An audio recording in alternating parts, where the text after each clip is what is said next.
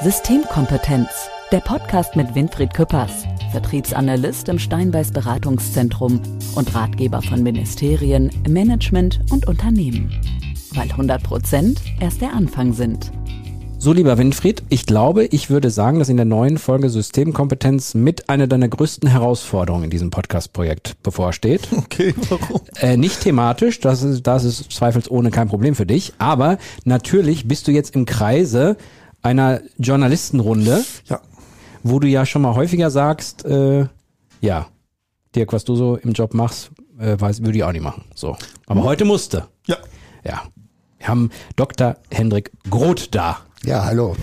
Und ich hoffe, es ist für Sie okay. Wir machen das immer so, dass wir aufs Du wechseln beim Podcast. Kein Problem, machen ja. wir ruhig. Ich bin der Dirk, das ist der Winfried. Ja, wir sind eh schon per Du. Wir sind eh schon per Du und deswegen können wir das im Podcast ruhig auch machen.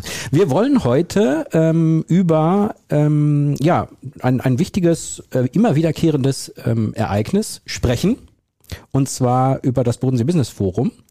Ähm, ein, eine Veranstaltung. Ich, hab, äh, ich kann unseren Hörerinnen und Hörern sagen, wir waren gerade kurz mal Mittagessen und ich konnte lauschen, was ich da so gehört habe. Und ich finde das hochspannend, dass es das für diese Region gibt, dass es auch in der Größenordnung, also mir war nicht bewusst, dass es in der Wahrnehmung, in der Größenordnung, im Image äh, so eine tolle Sache ist. Und deswegen würde ich dich mal, lieber Hendrik, kurz bitten, dass du nochmal so eine kleine Zusammenfassung machst, was es damit überhaupt auf sich hat.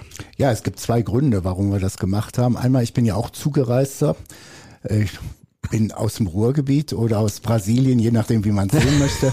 Ähm, ich komme also nach Ravensburg, Oberschwaben und so weiter und bin be tatsächlich begeistert von der Dichte von wirklich spannenden Unternehmen. Und krieg wiedergespiegelt äh, von Freunden, von teilweise anderen Journalisten, die ich zur Schwäbischen Zeitung holen wollte. Boah, wo du lebst, das ist ja wirklich hier Provinz oder wir wissen gar nicht, ist das schon Sibirien und so. Und dasselbe erzählten mir dann später ähm, Bekannte oder auch Kollegen von anderen Zeitungen aus ähm, Vorarlberg, Österreich, dass die Vorarlberger in Österreich nicht wohl gelitten seien. Und die Ostschweizer, sprich St. Gallen, äh, sagten mir, ja, schon aus Züricher Sicht sind wir jenseits von Gut und Böse. und das, obwohl am Bodensee wirklich, in meinen Augen, ganz nüchtern betrachtet, wirklich die Post abgeht. Ja. Das war Punkt eins. Punkt zwei. Der Gründer von Davos, vom World Economic Forum, Schwab, Professor Schwab, ist in Ravensburg zur Schule gegangen. Und dadurch haben wir wirklich auch als Regionalzeitung einen guten Draht zu ihm. Und er ist immer noch vom Herzen Ravensburger. Und äh, wir hatten mal ein Interview gemacht mit ihm in Ravensburg. Dann hat er mich nach Genf eingeladen. Und lange Rede, kurzer Sinn, er hat mich dann noch mal nach Davos eingeladen. Jetzt greifen wir mal wirklich in die Sterne und so weiter. Nur dann kam mir wirklich der Gedanke, jetzt kopier es doch mal, natürlich auf einem ganz anderen Level. Der Vergleich zielt nicht, aber so die Grundideen. Wichtige Leute zu holen, zum Austauschen, ähm, auch um ein paar Themen, die wirklich brisant sind, auch mal neue Impulse zu bekommen, insgesamt sich besser zu vernetzen. Und das funktioniert. Das heißt, Politik und Wirtschaft, äh, äh, Winfried, du warst auch schon mal da häufiger? Ja, ja, ja, ja, ja, ja. Wie empfindest du die Veranstaltung so, wenn du? Ähm, also ich glaube, wir müssen diesen Regionsvergleich gar nicht machen. Das wäre in jeder Region bis Berlin ähm, einschließlich eine Top-Veranstaltung. Ähm, das Besondere ist, es kommen also Gäste auf der Bühne im Podium, es sind ja Panels und keine Vorträge. Ich finde Panels ein tolles Format, weil viel interessanter als Monologe von irgendwelchen Leuten, die das sich hoffentlich schreiben lassen. Und wenn das haben sie es nicht getan, dann ist noch etwas, was sie selber so sagen. Ich liebe es, wenn du es einfach, wenn du immer die Wahrheit in unserem Podcast einfach Ja, sagst. sorry, sorry. Ja, ja manchmal Also, sagt ja, er auch, es manchmal so. sagt er unter uns. Ja, ja. Ja, und daran sagst du meistens das hinterher. ähm, und das andere ist, ähm, also die Qualität der, der Gäste ist immens und auch der Zuhörer, der Teilnehmer ist immens. Extrem viele C-Level, also sehr viele Führungskräfte, Top-Führungskräfte, Top-Manager von Firmen, wo du das nicht ansiehst, die es auch nicht mit stolz geschwellter Brust rumlaufen und das vorne zeigen, sondern die wirklich interessiert sind. Also es ist auch eine ganz große Vernetzungsveranstaltung. Ich finde es großartig, bin da jedes Jahr immer sehr gerne. Ja, und wir haben teilweise, jetzt gehe ich mal weg von der Wirtschaft, wo wir wirklich immer hochrangige Debatten führen und auch wirklich sehr, sehr gute Referenten beziehungsweise Diskutanten haben, mal von der Politik aus. Äh, wir hatten zweimal zum Beispiel den ehemaligen ukrainischen Botschafter Andrei Melnik da. Mhm.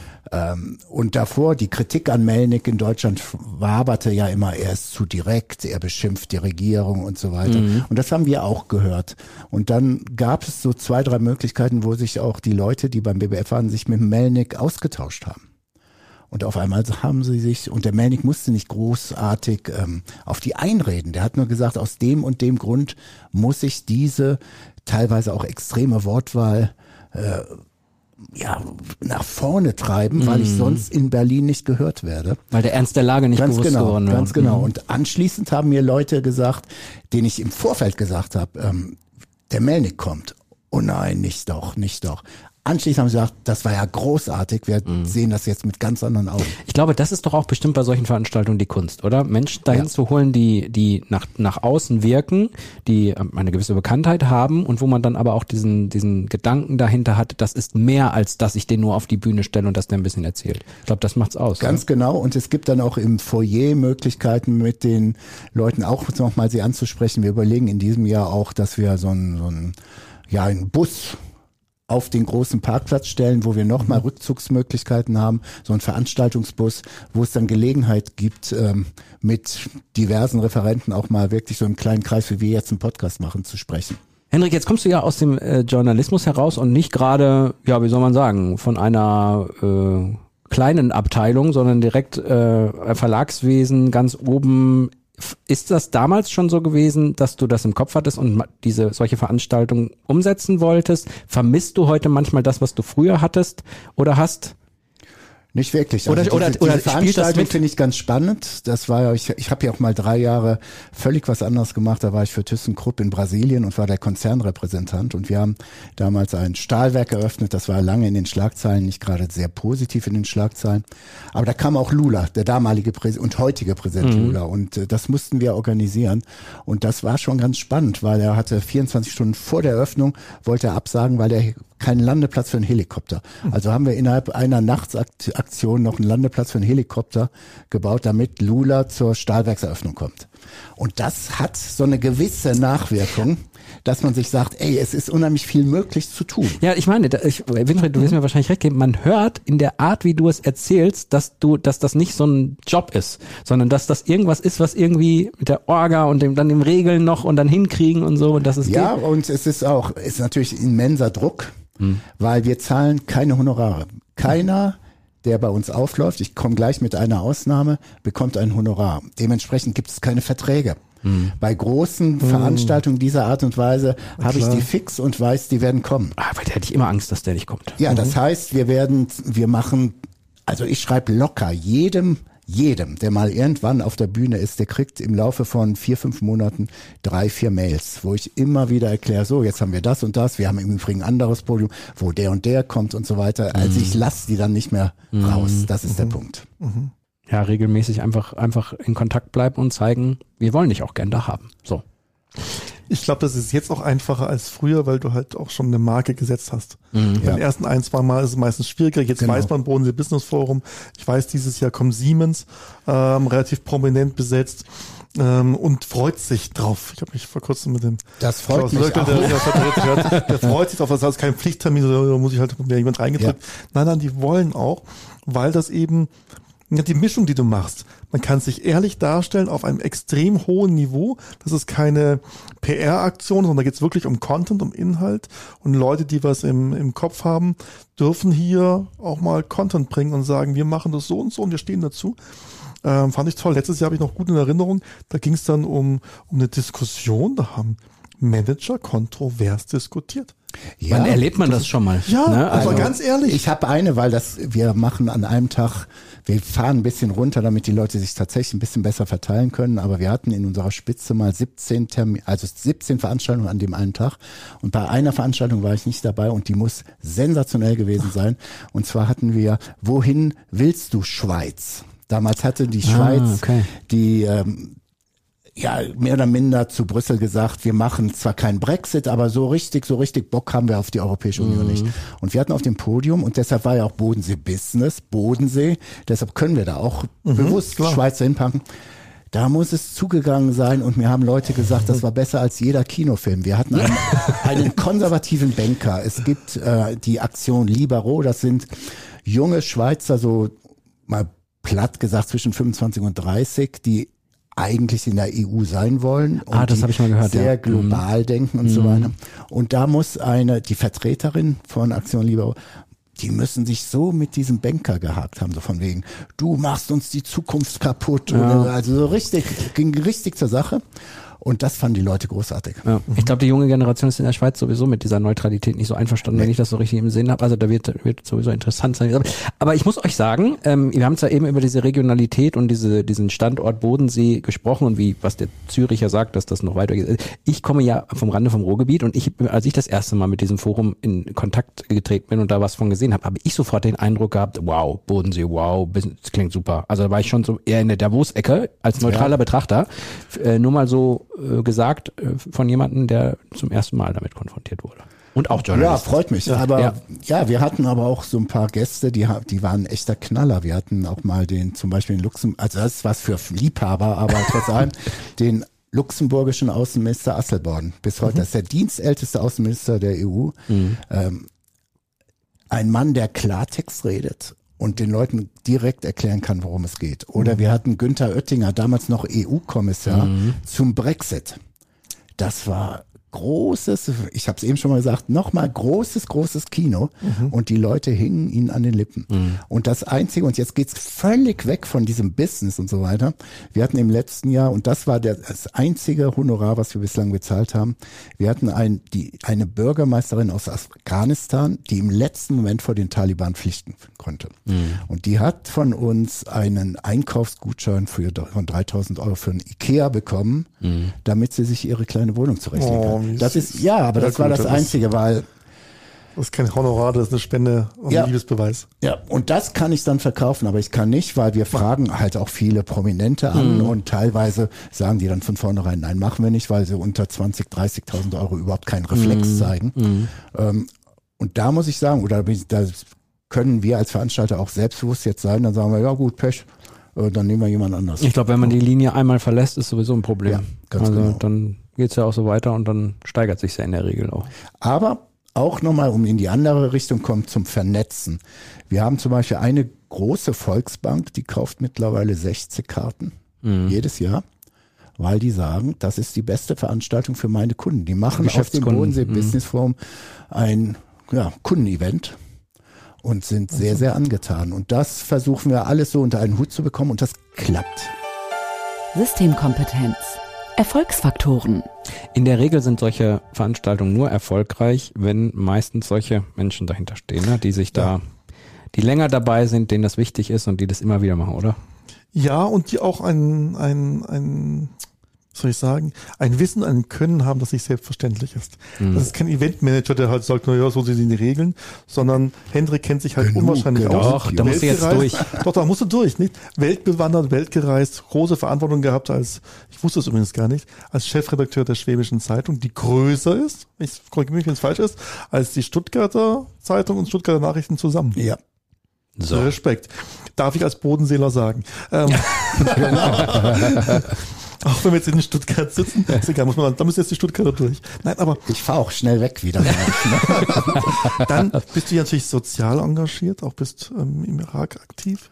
Ja, wir machen seit, ja, wir sind im achten Jahr eine große Aktion für die Jesiden. Da, ist- die waren jetzt mal im Bundestag ein Thema, weil die Deutschland den Genozid an den Jesiden, den der Islamische Staat, der sogenannte die Terrortruppe vom Islamischen Staat verübt hat.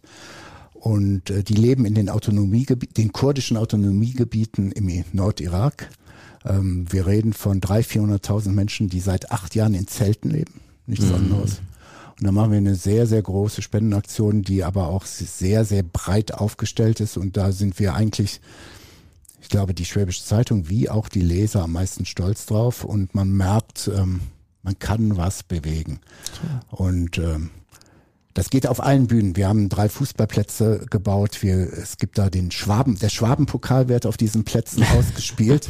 ähm, das ist ein, äh, das, das Event da unten. Mhm. Unter anderem auch ein jesidisches Frauenturnier, Fußballturnier. Das ist das einzige Frauenfußballturnier der Jesiden weltweit. Mhm. Und die Jesiden sind wow. aufgrund dieser ganzen Verfolgung, und zwar seit Jahrhunderten mhm. verteilt auf die Welt. Also da sind wir ganz stolz. Wir haben ähm, helfen hier dem Professor Kieselan aus Stuttgart, der hat äh, Fachmann für ja, Traumabewältigung und so weiter. Wir haben jetzt eine Traumabekämpfung in den Camps, in denen Psychologiestudenten kommen und Sitzungen mit Leuten machen, äh, die sagen, wir können nicht mehr. Wahnsinn. Und das Spannende ist, es stellen sich auch in diese Reihe Männer. Das war mhm. in dieser ganzen Tradition, auch im Mittleren Osten, undenkbar, mhm. dass ein Mann seine Schwester zugibt.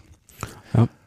Wir machen, haben eine 24 Stunden Hilfs Nothilfenummer für, um Suizide zu verhindern, weil vor drei Jahren ist die Zahl von Suiziden von jungen Mädchen zwischen 16 und 20 extrem hochgegangen.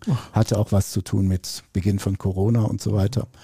Das bekämpfen wir. Wir bauen Gewächshäuser, wir fahren Schüler weiter äh, zu den Schulen mit eigens gekauften Schulbussen mhm. und wir haben jetzt sogar ähm, zehn Stipendien für jesidische Mädchen, die Abitur haben. Die können jetzt demnächst an der katholischen Universität Erbil mhm. studieren und zwar umsonst, keine Studiengebühren, auch keine Kosten für Unterbringung und alles. Das ist alles abgedeckt und das macht Spaß und Toll. ja. Toll. Und wenn wir unten sind, ist es auch wirklich eine großartige Atmosphäre, weil die Kurden extrem gastfreundlich sind.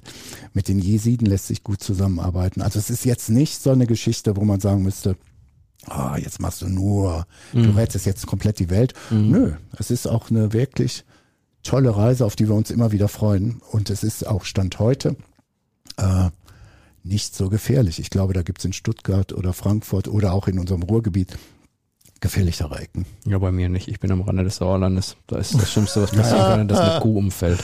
Aber wir könnten genau. noch eigentlich Oder neben dem, sich überfährt. Ja, ja, wir könnten noch eigentlich neben dem Link äh, äh zum äh, Bodensee Business Forum eigentlich auch einen Link zu der zu der ja, Spendengeschichte zum Irak reinpacken in die Show Notes, oder? Dann kann man da draufklicken und kann man spenden. Wenn man Perfekt. jetzt äh, das, was der Hendrik so erzählt hat, auch äh, eine mitnimmt und sagt, man möchte da auch einen kleinen Teil dazu beitragen, kann man da auf den Link klicken und was daraus machen. Kann man denn schon was so ein bisschen über die Highlights äh, sagen, was das äh, Bodensee Business Forum 2023 angeht? Kann man, kann man. Also wir werden natürlich über China debattieren. Wir, da werden wir auch äh, absolute Fachleute, die jetzt in China aktiv sind, Unternehmen werden sprechen, politologische Einschätzung von Wissenschaftlern und so weiter und so fort.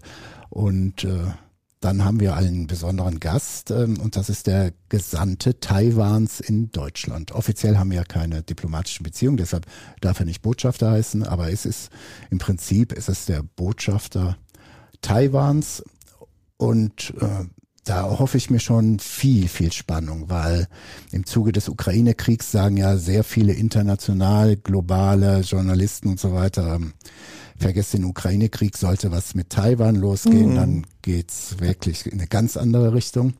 Und ähm, er hat sein Kommen zugesagt. Ähm, der Präsident der Zeppelin-Universität, Mühlhahn, ist Sinologe, ähm, kennt ihn auch gut und da werde ich sehr wahrscheinlich ein Zwiegespräch zwischen beiden moderieren. Also das ist ganz spannend, mhm. vielleicht auch für manchen Mittelständler, der sagt, gehe ich nach China oder nicht und so weiter.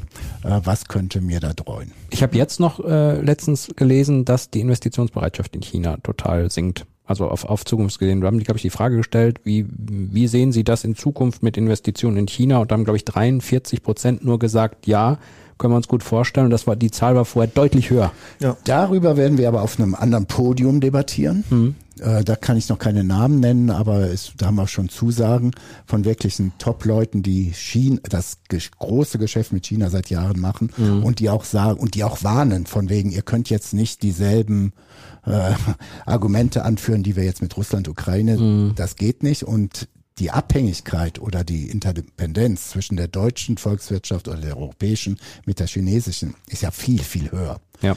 Das ist ja das eine Thema, aber mit dem Taiwanesen werden wir natürlich über Politik reden. Mhm. Ist, und da erhoffe ich mir Antworten mal auf die Fragen, ist China wirklich, also Peking in dem Fall, ist Peking wirklich so aggressiv, wie wir es jetzt wahrnehmen? Mhm. Oder ist da doch die Geschichte eine ganz andere. Und äh, im vor allen Dingen Bezug, wir sind ja jetzt auch, wir kommen von Medien beide, die ja auch ihren Teil dazu beitragen, natürlich, Ganz in der klar. Berichterstattung. Und je nachdem, wie man äh, gesinnt ist, ähm, ja, kann das natürlich auch eine ordentliche Beeinflussung bedeuten. Ja. Sicherlich auch ein spannendes Thema. Was ich spannend finde, ist das Thema Digitalisierung. Digitalisierung wird vor allen Dingen äh, ein Podium, da habe ich schon alle, das sind aber für die Fach, also für die Interessierten wird das großartig. Äh, da geht es um künstliche Intelligenz und auch über die ethischen, ist uns überhaupt klar, was sich bei uns in dieser Transformation in der Gesellschaft dann anders entwickelt. Das wird ein ganz großes Thema. Ähm, für den Mittelstand auch ganz spannend. Äh, da gehen wir gezielt rein. Geldpolitik. Wohin geht die Geldpolitik die nächsten Monate, Jahre? Was bedeutet das fürs Investment? Was bedeutet das möglicherweise für äh, Zinsen und so weiter und so fort? Eine ganz spannende Sache, wo wir auch äh, die Zusage habe ich schon, äh, halt den Chef von einem großen Bauunternehmen aus der Region haben. Also wir werden Banker haben, wir haben zentral, also wir haben wahrscheinlich jemand von der Deutschen Bundesbank da. Äh, und dann sitzt dann gegenüber einer, der sagt, ja, vielleicht sagt das wunderbar gesagt und so weiter, das ist mir alles zu theoretisch. Ich habe das Problem, das heißt so und so und so. Also da wird es ein paar Ja. Clashes geben. Unglaublich. Und in einem Podcast darf man sowieso nicht über Zinspolitik reden, weil morgen ist das schon wieder alt, Ganz was wir heute genau. gesagt haben. Ganz genau. da kannst gar nicht zurecht machen. Und, äh, und lasst uns noch, ich, ich möchte gerne noch eine Sache äh, kurz als kleinen Gimmick einwerfen. Wann gibt es denn die erste Podcast-Folge mit Dirk und Winfried, die nicht von Dirk und Winfried kommt, sondern von künstlicher Intelligenz? oh, nur das. Jahr, nur das Jahr möchte ich von euch wissen, was ihr glaubt. Also, Stimme, 24. nee. Technisch möglich 24, machbar möglich, äh, also so juristisch möglich 30, aber wir zwei sind nicht ersetzbar. Das stimmt. Das ist ja die Hoffnung, die Hoffnung von allen, aber die Gefahr sehe ich. Wir haben mal, ich komme mal ganz normal vom Journalismus, aber es ist schon lange her. Wir reden von vier, fünf Jahren.